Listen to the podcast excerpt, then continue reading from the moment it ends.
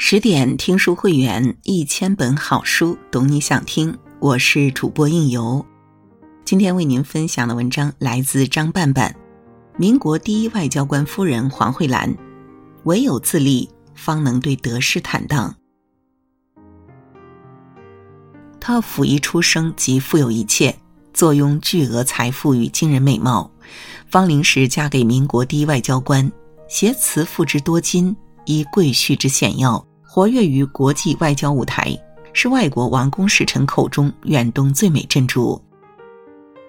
垂暮之年，她遭逢巨变，双亲离世，丈夫变心，财富在战火中灰飞烟灭，美貌随岁月无情流逝。生命如此巨大的转向，不啻于巨轮撞上沉寂的冰山，可她却说：“那个阶段对我已经过去，活着的每一天都是一次恩赐。”不能浪费时间为明天担忧。她有诸多引人瞩目的身份，她是南洋首富的女儿，是民国第一外交官顾维钧的妻子。可她更是她自己，她是黄慧兰，在任何身份里，她都保持自己本来面目。面对得失，自立是信仰，令她坦荡。黄慧兰出生于印尼首富之家。是父亲黄仲涵的正室魏明阳的第二个女儿。当时印尼处在荷兰的殖民统治之下，华人遭受不公平待遇，只能住在规划好的中国城里。黄家却敢于打破荷兰人的禁令，从中国城搬到了位于欧洲人居住区的府邸。黄家的府邸如宫殿一般奢华，占地二百多亩，仅维护房子的仆人就有四十多人。另有维护花园的仆人五十来人。知名人士来到印尼，他们通常不住在荷兰总督那里，而是住在皇家，由皇家接待。他们对印尼首富黄忠涵的兴趣，远比对荷兰总督的兴趣大得多。黄仲涵每隔一段时间就举办一次盛大宴会，客人们坐的凳子由丝绸铺垫，食物则是用银盘子盛着，精致的如同工艺品。每个座位上摆着饮酒杯、瓷羹勺和象牙筷子。欧式和中式佳肴有十四道之多，羊肉、牛肉来自澳大利亚，鱼翅则在温水中浸三天，捞起放在酒里，最后置于鸡汤里炖。黄慧兰晚年回忆：“我们的生活方式就如同梦境一般。”不到三岁时，母亲魏明娘将一条带有八十克拉钻石的项链戴在黄慧兰的脖子上。直到如孩童拳头大小般的钻石在小慧兰的胸脯上留下了一道伤痕，项链才被收了起来。但长大后的黄慧兰也不甚在意这条项链，因为手头总有新的，且琢磨得更好、更吸引人。在母亲的细心培养下。黄慧兰在家里接受了完备的淑女教育，每天一名英国家庭女教师给她授课，下午授课完毕后，则由其他教师来教。一个中国学者教书法，一位女演员教演讲，音乐教师和舞蹈家教音乐和舞蹈。黄慧兰在十五岁时学成了一种难度非常高的古典剑舞，此外，她还娴习马术。由于幼年在世界各地度过，黄慧兰会说包括华语、荷兰语、英语、法语在内的六种语言，且都十分地道。他会根据所在的地方使用英国或美国口音讲英语。在巴黎时，他的法语则是地道的巴黎口音。对他而言，从一个国家到另一个国家，切换不同的语言是十分自然的事。或许是因为黄慧兰出生那年，黄仲涵大赚了一笔，也或许是如黄慧兰所说，父亲在他身上感受到一种忠贞不二的情感。黄仲涵在四十二个孩子中最喜欢他。当时在印尼的中国人一向被荷兰人欺压，遭受不公平待遇，连黄仲涵也无法幸免。为了庇护女儿免于遭受这种不公。黄仲涵像国王一般，在自己的国度里毫无原则地娇惯他、宠溺他，让黄慧兰如公主一般发号施令，享受一切特权。黄慧兰拥有最多的仆人，有从欧洲选购的洋娃娃之家，甚至还有一座属于自己的动物园。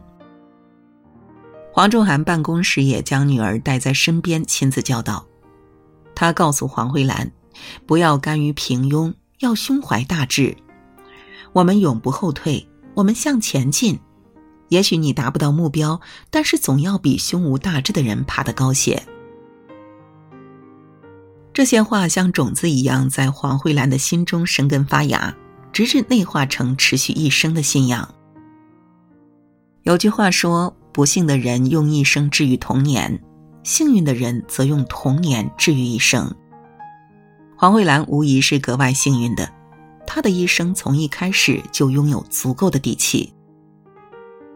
虽然彼时尚无任何预兆，但黄慧兰的童年早已为日后传奇的一生做好了万全的准备。一九二零年第一次世界大战之后，国民政府派出代表团前往巴黎参加战后谈判。身为代表团成员之一的顾维钧，恰巧在黄慧兰姐姐家的钢琴上看见了一张黄慧兰的照片，并一见倾心。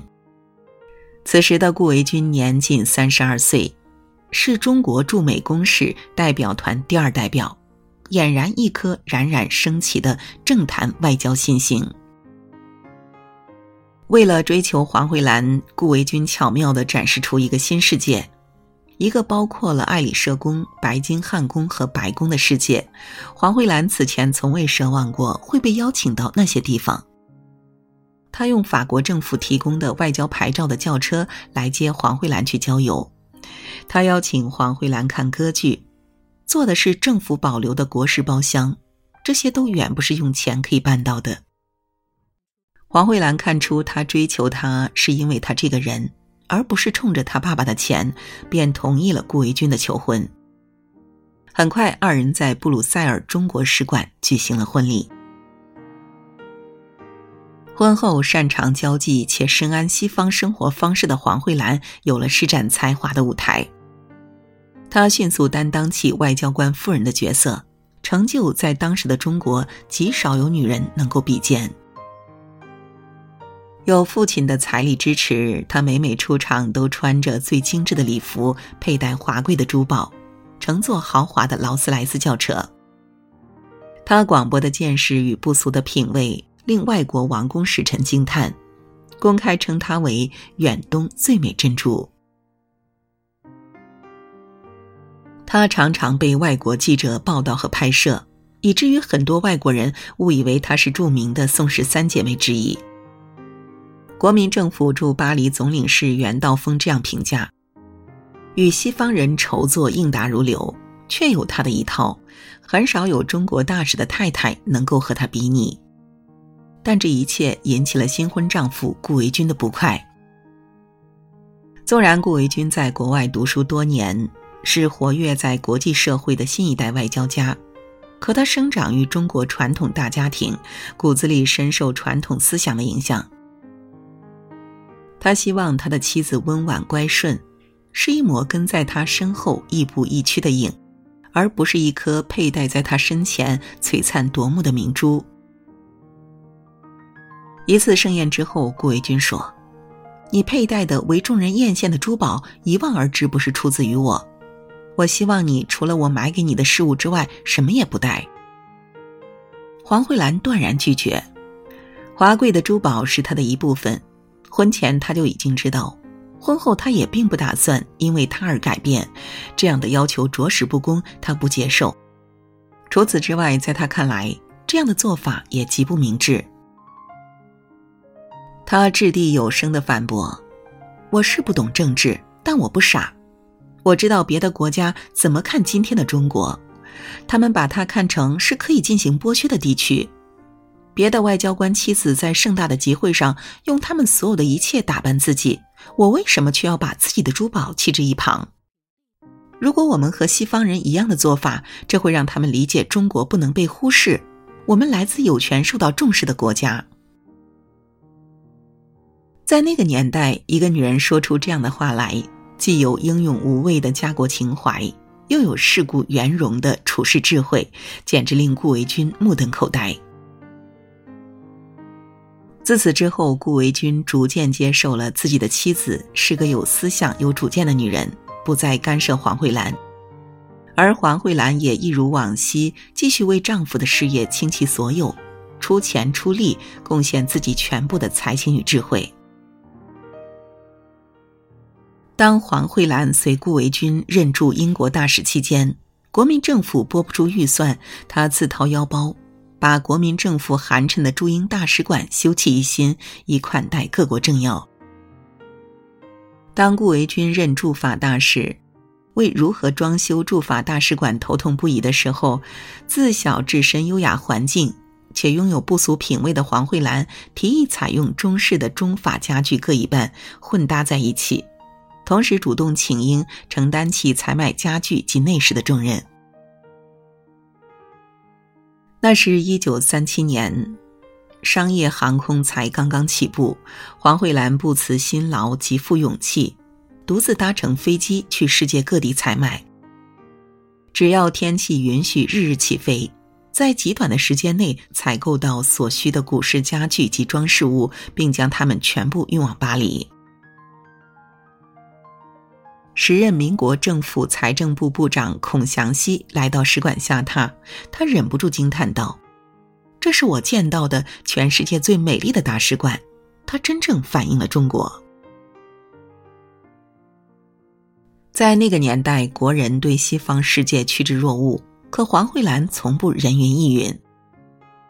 自小在国外长大，西洋好物司空见惯，她最欣赏的却是中式古典美。身为外交官夫人，她身体力行宣扬中国文化。用她的话来说，她是中国的展览橱窗，外国人从她的一言一行了解中国。放在今天，这种文化传播力应当被给予很高的评价。她游遍世界各地，点评世界著名大都市，最美是北京。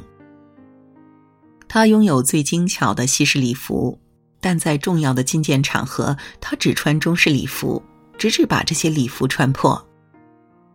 当他回到中国，他选用老式的绣花和精致的丝绸，择取中国传统式样的特色，请一位上海的老裁缝为自己缝制衣服。他穿上这些衣服，再戴上蓝宝石、钻石项链和耳环，觉得格外相称。黄慧兰嘲笑上海滩穿着西式时装的贵妇名媛，说他们的穿着和他们的英国腔一样可笑，是冒牌货。他批评他们根本不懂中国丝绸之美，不明白地道的中国手艺是多么的精妙绝伦。黄慧兰在北京公馆招待外国客人，常常会上一道中国菜。有一次，他详细向一位外国客人介绍中国烹调。可那位外国人却直言他被中国菜吓住了。黄慧兰不再言语。一次午宴，黄慧兰邀请那位客人前来，并将一道菜端在他面前。他吃完了之后又要了一次，最后甚至把上菜的侍者招呼过去，将整个菜肴留在自己面前。外国人意犹未尽的惊呼：“慧兰真好，这是什么菜？”黄慧兰则笑着说。这是我上次和你说过的中国菜。那位外国人也笑起来，说：“此味只应天上有。”他以后再也不拒绝中国菜了。有这样一位妻子加持，顾维钧的事业如日中天。人们纷纷称赞顾维钧对中国外交事业做出的贡献。民国第一夫人宋美龄当面提醒说：“别忘了，大使夫人也起了重要作用。”顾维钧与黄慧兰的长子顾玉昌则更直白，他对顾维钧说：“爸爸，中国大事多如牛毛，你有今天是因为娶了我母亲。”黄慧兰晚年回忆：“如果我不是大富翁的继承人，可能对我们的婚姻要好得多。”黄慧兰和顾维钧的成长环境差异太大。以至于他们的矛盾在经年后达到不可调和的程度。尽管黄慧兰努力学做一个中国式的贤妻，但她自身的光芒终究不可被掩盖。顾维钧渐渐将感情转移给另外一个女人，已故外交大使杨光生的妻子严幼韵。许是因为严幼韵比黄慧兰多了几分她需要的温柔与顺服，在黄慧兰的心中，她想要的爱情是势均力敌，就如同舒婷在《致橡树》里写的那样。我必须是你近旁的一株木棉，作为树的形象和你站在一起。你有你的铜制铁干，我有我红硕的花朵。然而，在一百年前的中国，这样的爱情理想太过超前，即使顾维钧也无法给予。黄蕙兰最后说：“她最关心的是中国，为国家效命。”他看不到我这个人也就不奇怪了，他是个可敬的人，中国很需要的人，但不是我要的丈夫。简单而不无伤感的话，给三十六年的婚姻画上了句号。彼时黄慧兰已是暮年，双亲故去，丈夫变心，儿女不在身边。父亲留给她的巨额财富早已在战火中灰飞烟灭。卸下了外交官夫人这一角色后，曾经的盛大喧嚣也逐渐远去。他穷穷竭力与两只小狗作伴，连买菜做饭都需要自己亲自去做，这与他过往的生活有着天壤之别。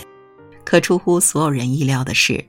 他轻易就放下了曾经的富贵繁华，安于沉寂恬淡的生活。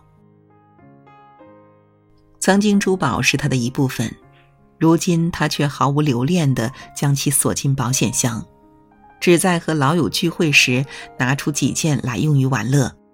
顾不起佣人，黄慧兰在女儿的指导下洗手学做羹汤，从中发现了亲自下厨的乐趣。他发现。不再担任外交官夫人之后，他拥有极大的自由，可以想说什么就说，想做什么就做。他从小受人瞩目，头一次体会到“万人如海，一身藏”的简单快乐。其实，人的一生都在不断拥有和失去，人生起起落落如潮水般循环往复，不可抗拒。人生的痛苦也由此而来，如同佛家所说。人生实苦，爱别离，怨憎会，求不得，放不下。如何坦然面对人生起落得失，是一生的修行与功课。多少人拥有时唯恐失去，战战兢兢，不敢享用，不敢示人，将宝藏藏于深山，珍玩束之高阁，只在无人时偷偷拿出去把玩。当真失去后，捶胸顿足，哭天抢地，如丧考妣，茫茫然像从不曾拥有过一般。又有多少人身居高位时颐指气使，气吞万里如虎；跌落云端时眉目低垂，惶惶然，仿佛无所依恃，不知出路在何方。一句话，都是迷失了自己本来面目。没有多少人比黄慧兰拥有更多，也没有多少人比她失去更多。黄慧兰不论得失，起起落落都淡然处之，是因为在任何时候，她都是她自己，也只是做她自己罢了。变的是外在的境遇，不变的是傲然自立的魂。人唯有自立，方能对得失坦荡。拥有时尽情享用，钟鼓馔玉不足贵，只为取悦当下的自己。相爱时全力以赴，倾尽所有，毫不吝惜；缘尽时轻松放下，转身而去，不恋过往，不畏将来。只因曾经付出，所以无怨亦无悔。八十多岁高龄时，黄慧兰提笔写下自传。将自己传奇的一生记录于笔端，他轻松幽默地阐明了持续他一生的哲学。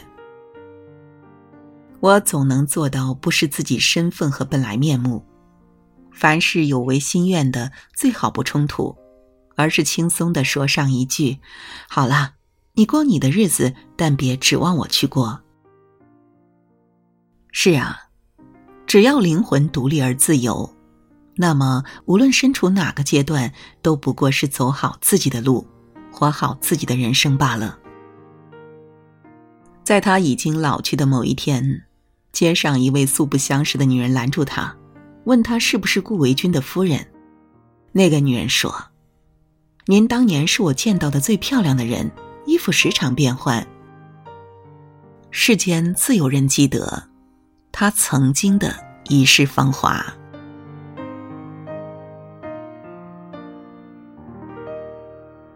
好了，今晚的分享就到这里。更多美文，请继续关注十点读书，也欢迎把我们推荐给你的朋友和家人，一起在阅读里成为更好的自己。